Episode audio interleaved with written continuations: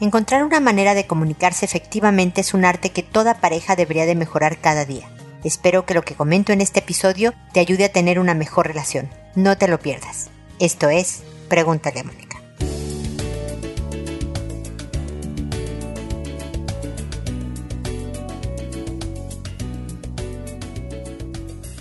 Bienvenidos amigos una vez más a Pregúntale a Mónica. Soy Mónica Bulnes de Lara. Como siempre, ya lo saben, feliz de encontrarme con ustedes en este espacio donde siempre los invito a seguirme en redes sociales como Instagram, TikTok, Twitter, LinkedIn, porque ahí van a encontrar herramientas adicionales, además de este podcast, con la idea de poderse construir una vida mejor. Es material sano, positivo, constructivo, que espero que les sea útil. También, hoy estoy en las peticiones al principio, ustedes disculparán. Recuerden dejar algún comentario positivo también en la plataforma donde escuchan el podcast, porque eso promueve mi trabajo. Y la verdad es que me interesa llegar a más gente para que se transmita un mensaje que pueda ayudar. Y eso lo podemos hacer entre todos, así que agradezco desde ya, no les cuesta más que un poquito de su tiempo hacerlo y de verdad les agradeceré siempre el apoyo que hacen a mi labor.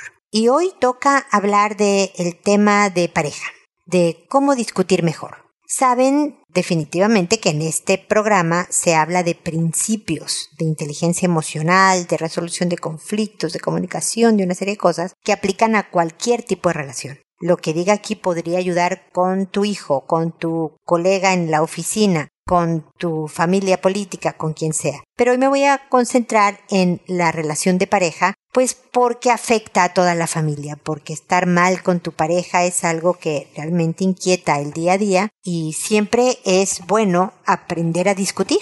Ustedes saben, lo he dicho en mis videos, en redes sociales, lo he dicho acá en el podcast, que discutir es sano tener diferencias es necesario, es normal, porque somos dos gentes distintas, mi pareja y yo, y por lo tanto es mejor que se ventilen estas diferencias, que se hablen lo más objetiva y tranquila y educadamente posible, pero que se hable. Siempre me preocupa una pareja que me dice nunca tenemos diferencias. Discutir no quiere decir pelearse, ¿ok? La gente cree que es que si discutimos es que estamos peleando. No necesariamente. Nada más estoy diciendo que a mí me gusta A y a ti te gusta B. Y entonces, ¿cómo conciliamos esto? Y pues el título del, del podcast es ¿Cómo discutes mejor? Un enfoque que le quería dar hoy al inicio del programa es el de hablar sobre inteligencia emocional. Ando inculcando mucho la inteligencia emocional en mis mensajes últimamente porque creo que es el principio de verdad para mejores relaciones, para una mejor vida. Pero entonces, más que ocuparse en el que tú me hiciste esto o yo te hice esto, y que es muchas veces el tema de la discusión, enfocarnos en temas sobre el manejo de la situación. Siempre les he dicho que se enfoquen en la meta. A ver, lo que queremos es que esto no vuelva a pasar. Pero también creo que es bien importante exponerle al otro mis procesos. ¿Qué me hace sentir? ¿Cómo interpreto yo? No solo el que, a ver, llegaste tarde y me dejaste medio plantada, a ver cómo solucionamos para que la próxima vez no me dejes plantada. Eso es enfocarse en el problema. Más que decirle al otro eres un irresponsable, irrespetuoso, desconsiderado, se ve que no me quieres, eso es un ataque personal, te enfocas en no solo en el, a ver, ¿cómo le hacemos para que la, la próxima vez que vengas tarde yo no me sienta como me siento? Porque no solo es el hecho de que llegó alguien tarde, sino las emociones que van aunadas. Uno, el que es impuntual puede decir me sentí muy presionado porque sabía que tenía que llegar a una hora, pero tenía que cumplir con estas responsabilidades porque siento que el trabajo es importante y creo que no valoras el trabajo. Pues yo siento que no soy importante para ti cuando pones otras cosas en mi tiempo, pero más que eres un desconsiderado, es decir, yo siento esto. No, no, eres importante, pero cuando se atraviesen los temas A y B, voy a tener que atenderlos siempre. Entonces es enfocarse entre las emociones y manejarlos como algo aparte de lo que estamos viviendo, pero también hacia una solución. Espero haberme explicado el enfoque que le quiero dar en esta ocasión a las discusiones de pareja. Si no quedó claro, no duden en escribirme. Saben que en la página www.preguntalemónica.com en el botón envíame tu pregunta. Ahí recibo los comentarios, las situaciones específicas que ustedes me quieran contar sobre las discusiones con su pareja para darles este enfoque ya bien concreto hacia lo que ustedes están viviendo. Cualquier cosa por ahí para seguir hablando más profundamente de este tema que me parece no solo apasionante y muy interesante cuando dos personas distintas desde luego se reúnen y tratan de conciliar diferencias, sino también de cómo ir adquiriendo habilidades cada vez mejores para lo que siempre les digo, construirnos una mejor vida, ¿ok? Entonces, bueno, este era mi comentario inicial. Ahora me voy a sus consultas, que como saben las respondo por orden de llegada que a todo mundo le cambio el nombre para conservar su anonimato, que una vez que correspondido se graba el programa y se sube en la página, le escribo a quienes me consultaron diciéndoles el número del episodio, el título del mismo, el nombre que les inventé para que puedan identificarse y el enlace directo al episodio para que puedan escuchar mis comentarios inmediatamente. Lo hago por audio y no por escrito porque me escucha más gente de la que me escribe y creo que podemos mandar este mensaje, ¿no? A través de, del audio en podcast en lugar de solo contestar tu correo si me consultaste. Siempre contesto, me puedo llegar a tardar, pero cuenten con mis comentarios a la situación que están viviendo. Por eso este programa ofrece esta asesoría que espero que les sirva a complementar lo que ustedes estén ya haciendo en la situación que me comentan. Y el día de hoy empezamos con Fernanda, que me dice, hola Moni, yo por acá otra vez. ¿Qué tal la pasaste con tu hijo? ¿Lo exprimiste? Fernanda estaba enterada porque lo había contado en episodios anteriores que, bueno, primero uno de mis hijos y luego el otro. Ya que se fue uno, llegó el otro, pero me vinieron a visitar pues los exprimí lo más que se podía, porque son jóvenes, son adultos jóvenes que también quieren ver amigos, que tienen otras cosas que hacer, entonces no los vi tanto como, ya sabes, una madre hubiera querido, pero yo feliz de verlos los que lo vi y convivir y todo, así que sí, los exprimí en cierta medida, mi querida Fernanda. Continúo con tu mensaje. Hoy te cuento que tengo un conocido que al igual que yo es algo intenso en sus ideas. La diferencia es que él cree que al protestar el gobierno hará cambios. Yo creía eso a los 20. Hoy tristemente veo que el gobierno no se mueve si no tiene algún interés. En mi país me manifesté por años y mejor nos golpearon antes que hacer cualquier cambio. He visto videos en otros países, manifestaciones y ni un cambio. Él opina que llamando al Congreso y quejarnos va a pasar algo, y yo creo que lo único que hacemos es aburrir a una persona que gana el sueldo mínimo y responde a nuestras llamadas. Lo que sí creo es que el cambio lo hacemos nosotros. Afortunadamente en donde vivo, el gobierno no puede detener que yo o mi hijo estudiemos que ayudemos, no lastimarnos, tener compasión, respetar las decisiones de los demás siempre y cuando no me afecten y no seamos consumistas. De eso nadie me puede detener y yo creo que esa es la protesta más fuerte que puedo hacer. No fue directo, lo cual me molesta mucho, pero me escribió cuán decepcionado está de mí y que si no protesto no me puedo quejar. Yo creo que siempre me puedo quejar, jijiji.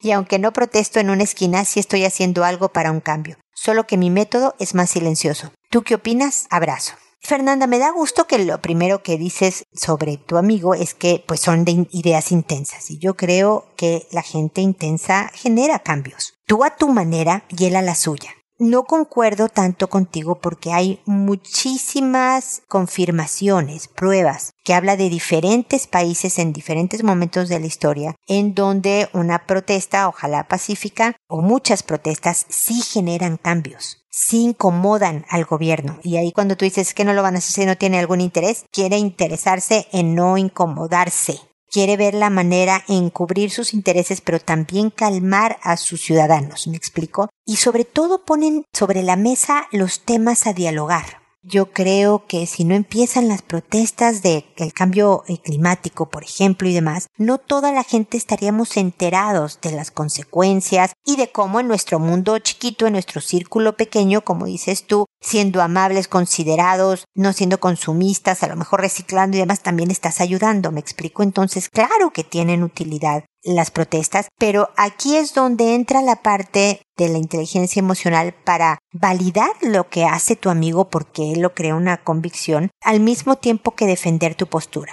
Decir, mira, qué bueno que tú sigues en esta postura tan activista, porque te necesitamos, pero también cuenta con mi activismo pequeño y silencioso o más individual, pero que también genera cambio un poco el hablar de la tolerancia y el respeto habla sobre, pues tú haces esto y está muy bien, yo lo hago de esta otra manera. Yo tuve mi época, yo creo que ahora estoy en otra etapa. Pero validando sus dos posturas, creo que es como se puede no solo reforzar una amistad, sino también convencer al otro de que no esté equivocado en su postura, ni tampoco yo puedo entender que tu amigo intenso te diga, ay, qué decepción contigo que no funcionas, ¿no? Pero yo creo que también validar la tuya es importante para él, que sepa que sí se generan cambios, pero de otras maneras. Ese es mi punto de vista. Fernanda, muchas gracias por levantar este tema tan interesante y que vivimos de muchas maneras todos los días, ¿no? Las diferencias de puntos de vista entre unos y otros.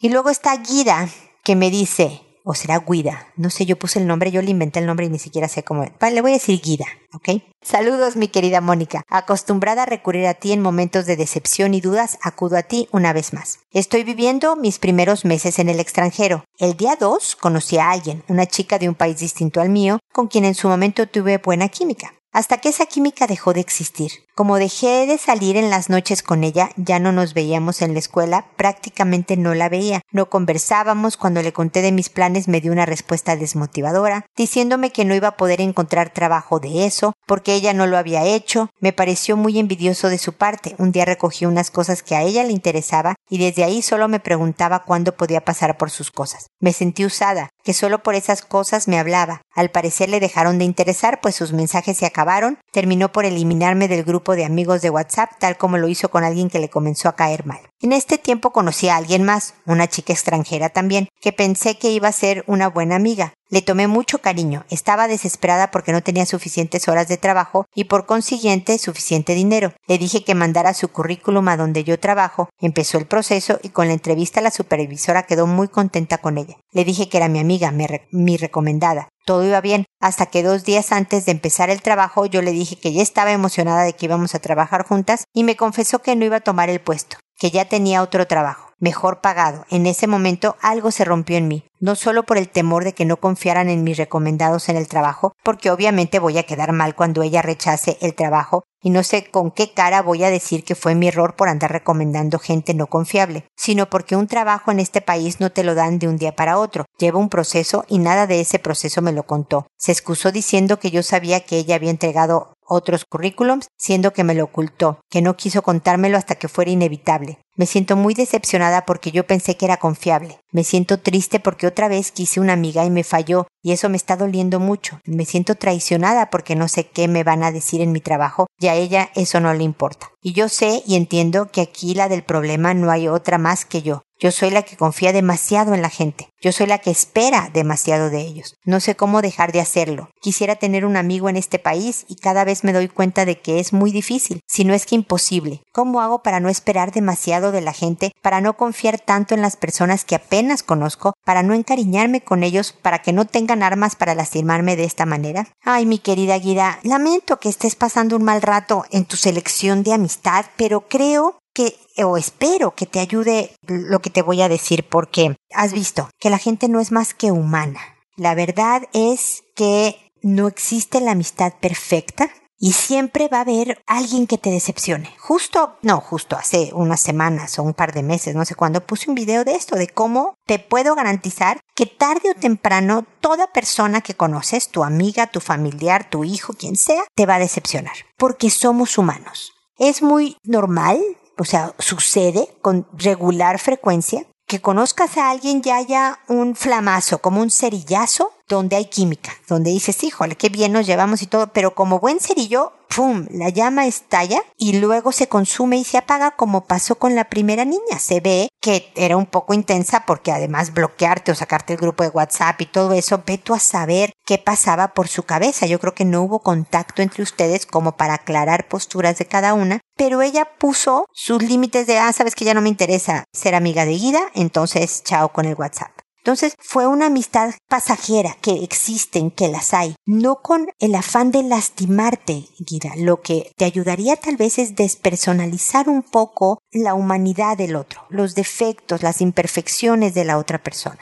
Porque yo voy a ser imperfecta, pero sin intención de lastimarte. O sea, no es contigo, es mi imperfección, es absolutamente despegado de ti. Pero si tú lo asumes como claro, Mónica lo hizo para herirme, desde luego que cada imperfección de toda la gente vas a ver como heridas y la vas a pasar muy mal. La segunda amiga, mira, yo cuando he recomendado a personas sí le aviso de las condiciones. Es decir, les digo, mira, la conozco muy poco pero me parece un buen elemento. Yo nada más te voy a dar sus datos o te paso su currículum y ustedes ya vean ahí. O sea, me explico como que ahí ya sueltas el proceso, diciendo la conozco poco, pero de inicio se ve bien. De tal manera que, claro, esa recomendación no te afecte tanto a ti porque le avisaste a la niña de recursos humanos cuál era tu nivel de conocimiento y tu postura al estarla recomendando. Y lo otro es nuevamente pensar que ella buscó un trabajo en que le iban a pagar más. Cuando estás buscando dinero, que fue lo que originó tu recomendación, claro que vas a agarrar el trabajo que paga más,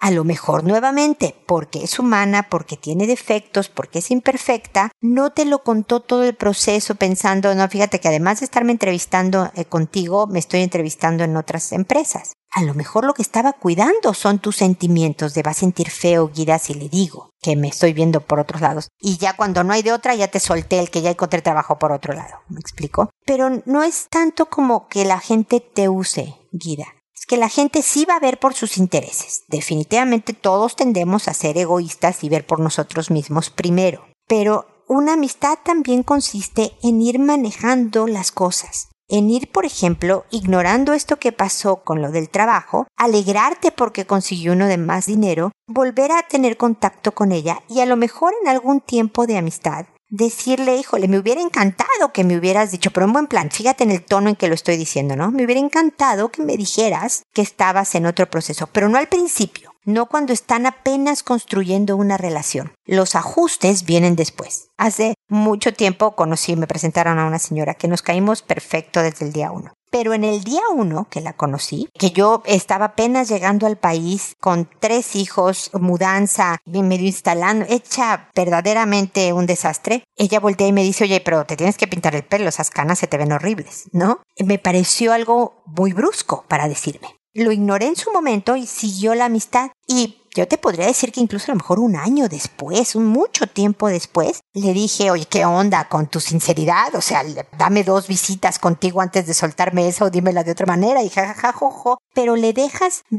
que eso lo sentiste brusco. A lo mejor ella fue la mejor intencionada para que te vieras bonita y no tuvieras canas llegando a un país, pero lo dijo de una manera que a mí me resultó muy brusca, sobre todo en el estado en el que yo estaba apenas llegando y tratando de hacer funcionar toda una familia. Entonces, nuevamente, hablando de la inteligencia emocional de la que he hablado todo este episodio, es eso, es un poco traducirte pero con habilidad. Por eso es inteligencia emocional decir cómo te sientes, pero en el momento y en la manera adecuados para que tú tengas una mejor vida teniendo mejores amigas. No pierdas esperanzas, no es imposible encontrar amigos en un país. Puede que sean extranjeras, puede que sea de, tu propio país, pero todas las que sean van a tener defectos y hay que empezar a, torear un poco, a manejar estas diferencias para de verdad conciliar y que surja una entrañable amistad, por lo menos con una amiga. No pierdas esperanzas, mi querida Guida, las hay y necesitas amistades. Nada más que, que tu expectativa ahora sea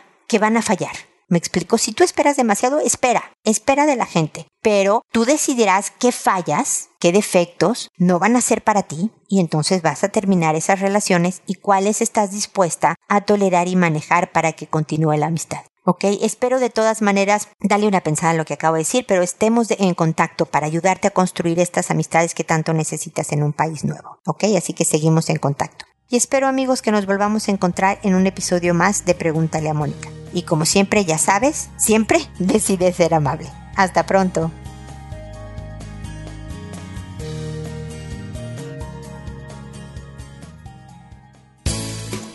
¿Problemas en tus relaciones? No te preocupes, manda tu caso, juntos encontraremos la solución. www.preguntaleamónica.com Recuerda que tu familia es lo más importante.